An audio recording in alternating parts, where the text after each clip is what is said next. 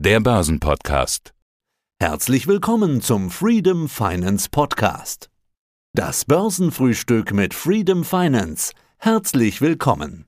Herzlich willkommen bei Börsenradio zu Börsenfrühstück mit Herrn Wolfsbein und den freundlichen Peter. Traditionell im Studio wir beide und heute geht es um die sieben Sorgen der Börsianer, die derzeit so hm, in der Luft schwirren.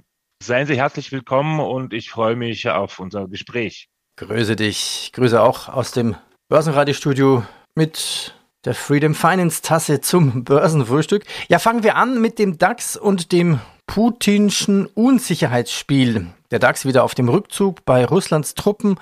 Na, da weiß man es nicht so ganz genau. Irgendwas zwischen Rückzug und Aufmarsch Russlands an der ukrainischen Grenze. Keiner weiß es wirklich genau. Wladimir Putin, sage mir, wie viel Liquidität brauche ich denn als Trader? Andrei, was glaubst du? Hm, was meinst du jetzt mit Liquidität, wenn ich fragen darf? Also, naja, ich würde davon um die, ausgehen, um wenn die, es. Um die Dips, um die Dips auszusitzen oder um Cash zu haben, um da auch zuschlagen zu können? Ja, eigentlich beides.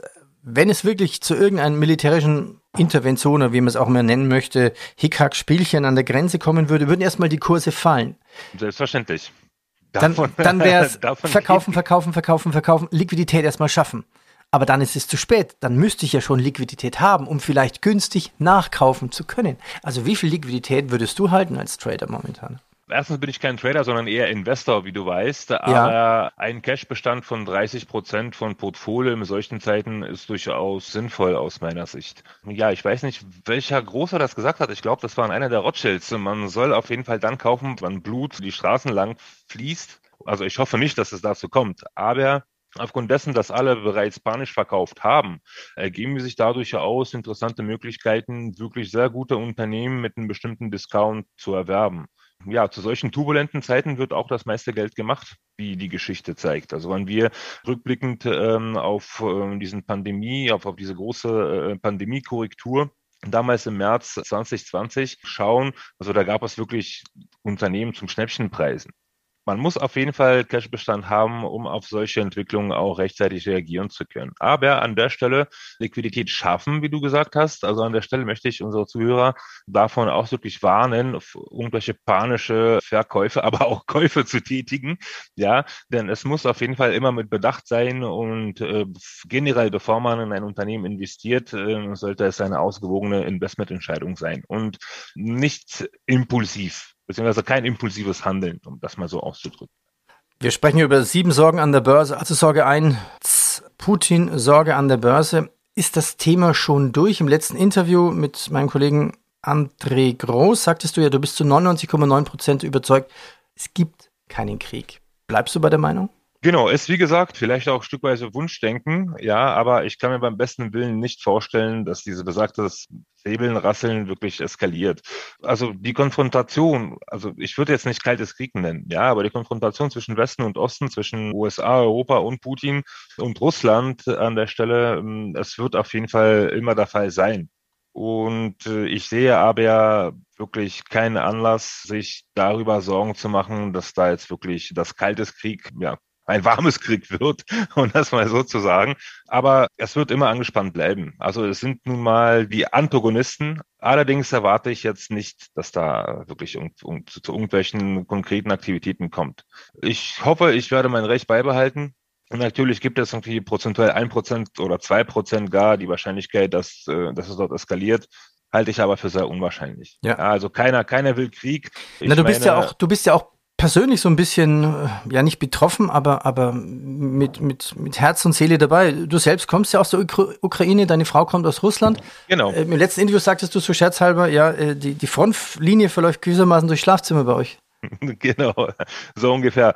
Zumal wir beide auch total apolitisch sind und auch seit, ja, seit geraumer Zeit in Deutschland. Also wir haben uns schon ähm, komplett assimiliert und integriert. Also wir haben da mehr Draht zu der eu- europäischen Politik als zu der ja, russischen Politik.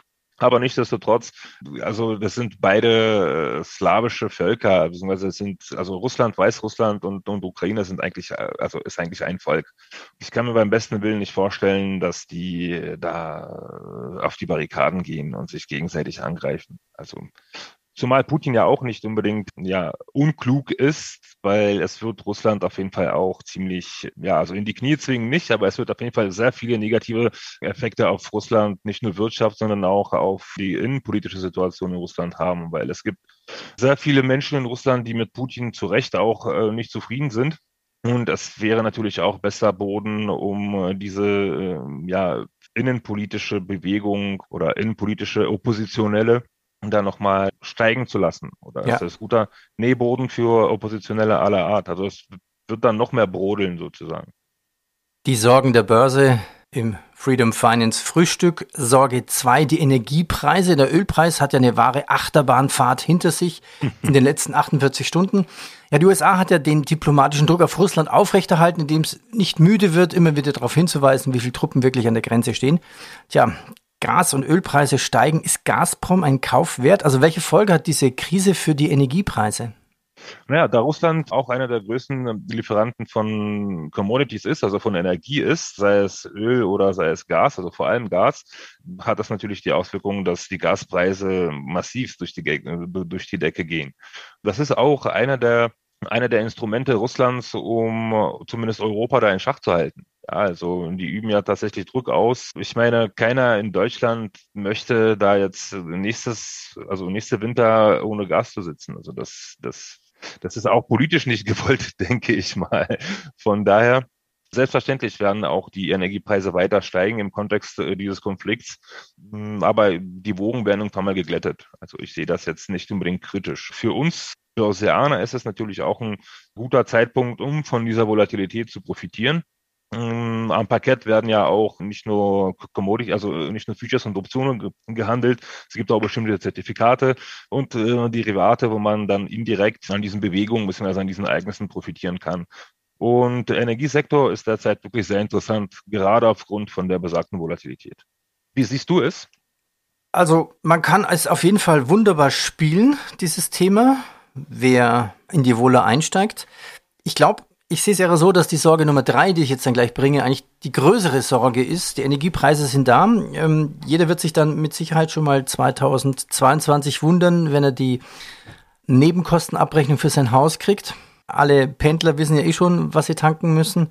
Und dann wird die große Sorge dann kommen erstmal im Jahr 2023, wenn dann wirklich harte Nebenkostenabrechnung kommt. Also Sorge Nummer drei, alles wird teurer. Die Sorgen der Börsen heißt Inflation. Wenn man sich jetzt die USA anschaut, für einen weiteren Preisanstieg von überhaupt 7,5 Prozent in den USA im Januar sorgten höhere Lebensmittel, Strom und natürlich die Mietkosten, wie schon erwähnt. Ja, mit diesen Zahlen steigt auch der Druck auf die Fed, auf ihrer nächsten Sitzung doch noch vielleicht aggressiver vorzugehen. Ja, aber kann denn eigentlich eine Fed wirklich die Zinsen erhöhen und wird dann nicht die Wirtschaft dann abgewürgt? Also Fed wird das auf jeden Fall machen, also ist auch bereits annonciert. Die werden das aber per peu machen. Also die werden das wirklich Step by Step tun, um äh, dieses Dampf ja stufenweise rauszulassen. Inflation ist eine normale Sache. Also Geld wertet normalerweise so um die zweieinhalb, dreieinhalb Prozent ab und das ist auch äh, ein gewollter Grad von, von, von Inflation.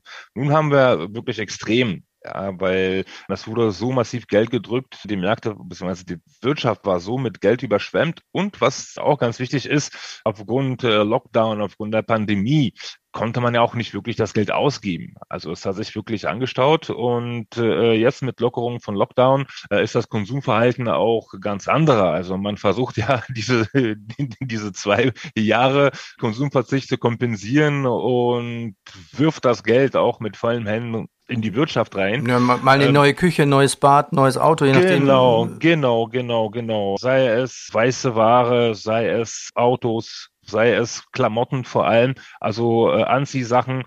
Man hat zwei Jahre zu Hause im Homeoffice verbracht in irgendwelchen Trainingshosen. Jetzt geht man wieder, ja, jetzt geht man wieder publik sozusagen und braucht da auch schon, ja, die Garderobe muss erneuert werden. Stimmt, jetzt muss man mal, jetzt muss man mal noch mal vom Spiegel schauen, bevor man das Haus verlässt. Genau. genau, genau, genau. Manch einer hat zugenommen, da muss die Garderobe erneuert werden. Manch einer hat abgenommen, ja. Wobei ich mir gut vorstellen kann, dass es mehr Leute zugenommen haben. Sei es aber dahingestellt. Worauf ich hinaus will, selbstverständlich war diese Inflation auch zu erwarten. Und die Leute von FED, die sind auch Profis die wussten, dass es früher oder später kommen wird.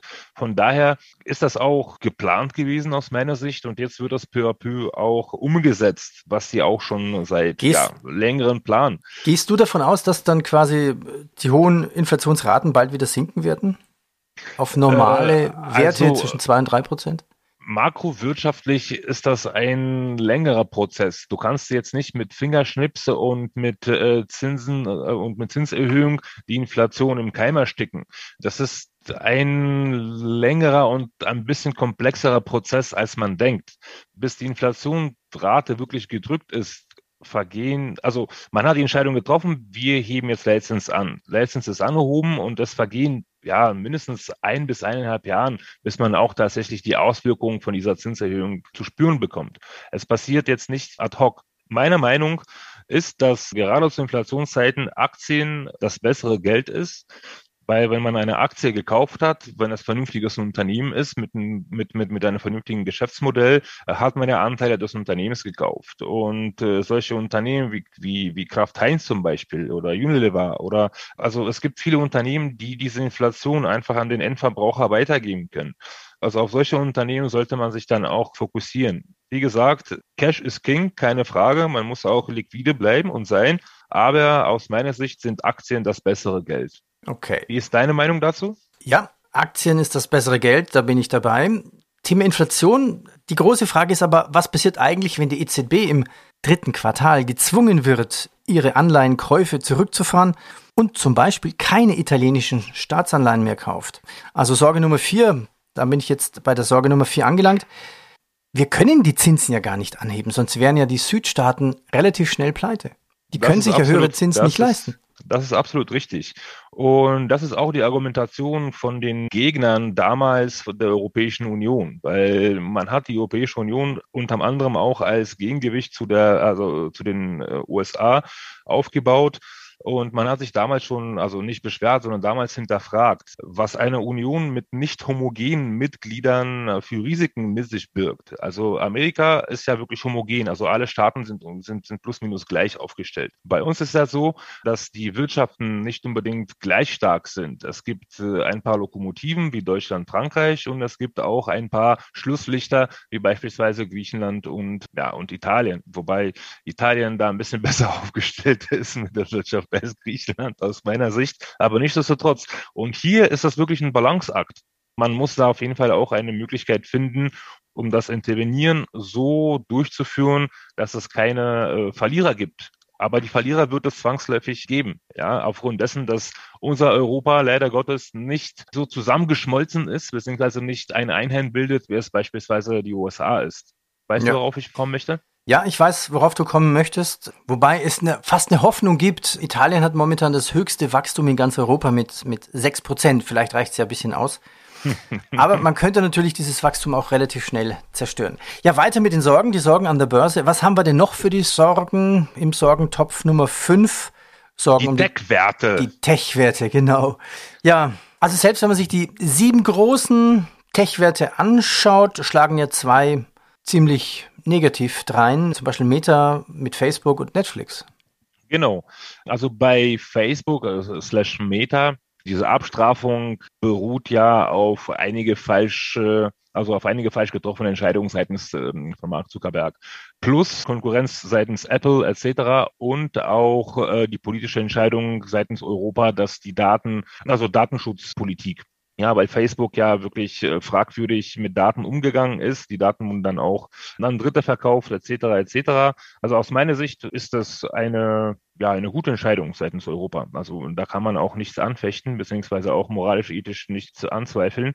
Meta slash Facebook, also Zuckerberg möchte ja ein bisschen mehr weg von diesen Social-Plattformen. Der möchte diese Social-Plattform in diesem Metaverse umwandeln, was eigentlich auch eine Social-Plattform ist. Ja. Facebook gehört auf jeden Fall auf die, ähm, auf die Watchlist, ist auch auf meine Watchlist. Die steht jetzt bei, kann ich, kann ich auch gleich sagen, wo die im Moment umsteht, Meta-Plattform. Die steht jetzt bei 216 US-Dollar und 54 Cent.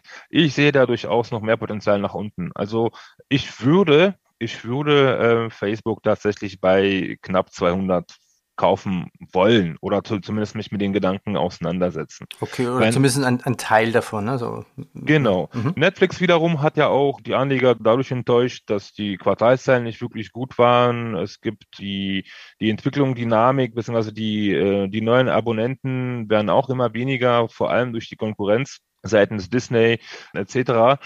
Netflix ist wirklich insofern antizyklisch. Netflix reagiert ja ähm, wirklich sehr sensibel auf bestimmte Neuerscheinungen von populären oder weniger populären Serien. das kann man wirklich äh, an den Charts sehen. Tech-Werte, also wie Buffett mal gesagt hat, also wenn die Flut, wenn die Flut vorbei ist, sieht man, wer nackt gebadet hat. Viele Tech-Werte waren zu Unrecht ziemlich überbewertet aufgrund des Geldes, was mhm. nun mal da war.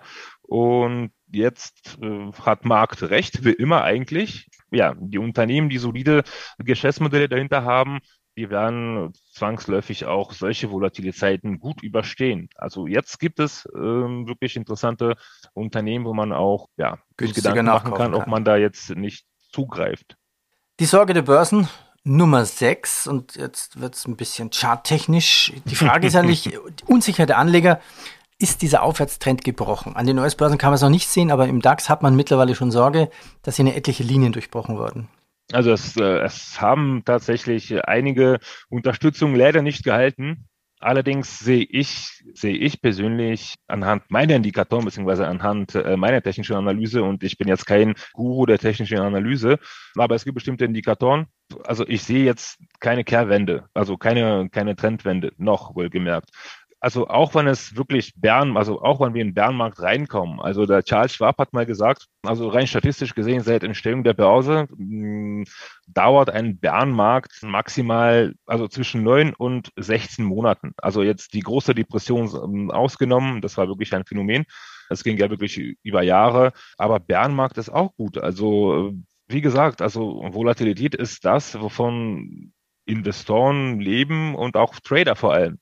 Von daher bin ich da auch ganz, ähm, ganz zuversichtlich. Um deine Frage nochmal aufzugreifen, also eine Trendwende sehe ich bis jetzt noch nicht. Also ich bin auch durchaus bullisch gestimmt. Okay, also der Aufwärtstrend ist noch nicht gebrochen. Trend ist noch nicht gebrochen. Wenn wir zum Beispiel äh, Monat oder gar ein Jahreschart nehmen von S&P oder von, von DAX, dann verläuft es auch wie an der Strippe nach oben. Also ich sehe da jetzt nicht unbedingt äh, eine, eine globale Trendwende.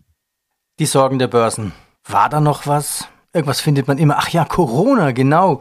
Das wäre jetzt quasi die, die Nummer sieben. Aber es ist eigentlich keine Sorge mehr, oder? Selbst die Flug- und Reisegesellschaften haben jetzt enorme Nachholumsätze. Mallorca ist schon ausgebucht. Okay, wer will schon auf Mallorca?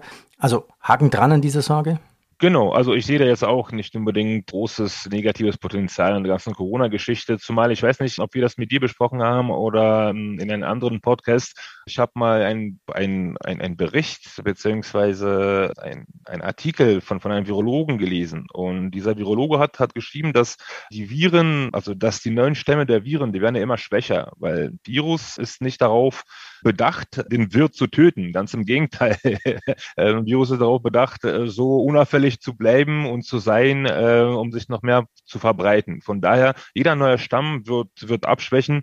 Also in, in Dachregionen bei uns werden die diese ähm, ja, Corona-Maßnahmen, glaube ich, bereits im März oder im Mai äh, aufgehoben. Also in Paris kann man diese, also ab diese Woche oder ab nächste Woche kann man auch ohne Maske laufen.